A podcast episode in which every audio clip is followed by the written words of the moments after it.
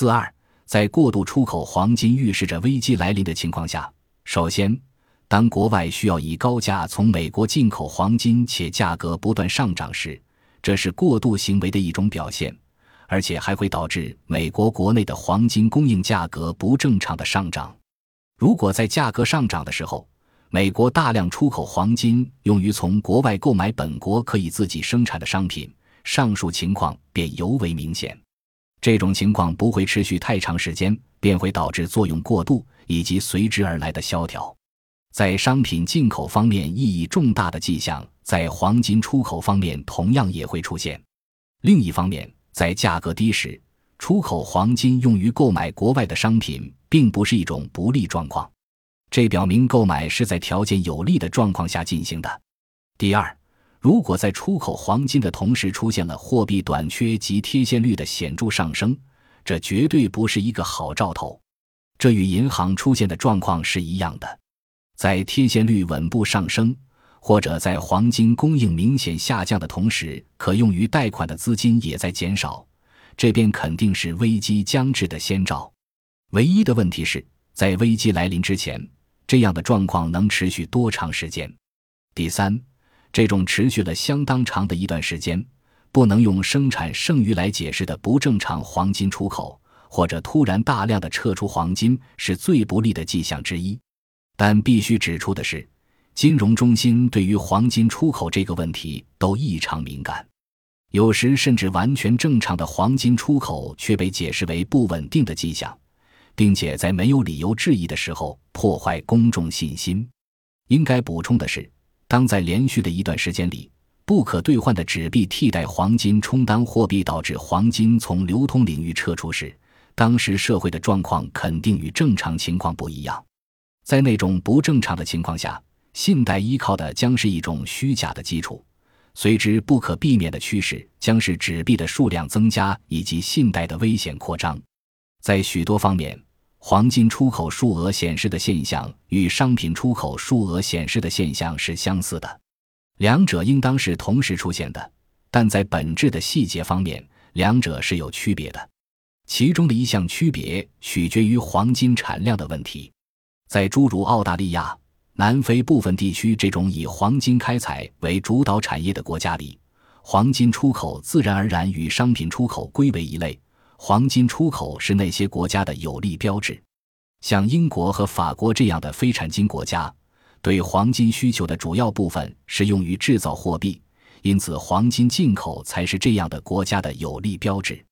另一个明显的区别表现在，世界上所有重要金融中心的黄金储备在同时表现出明显下降倾向方面的不同。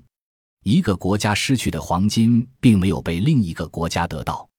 可以解释这一下降的原因是，相当数量的黄金被撤出流通领域，转而大量囤积，或者是黄金流通于银行之外的领域里，并且在一定程度上是因为黄金被转移到那些工商业不算最发达的国家里，导致黄金被大量囤积或流通于银行之外领域的影响因素和那些影响纸币流通的因素是不一样的。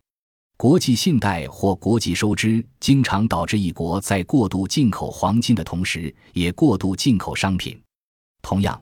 一国对资金的大量需求会反映在国内的高利率上，这可能会导致黄金被保留在国内的同时，在大量进口黄金。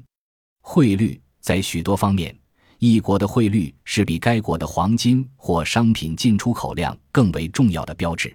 可以说。汇率更不易受到特殊因素的影响，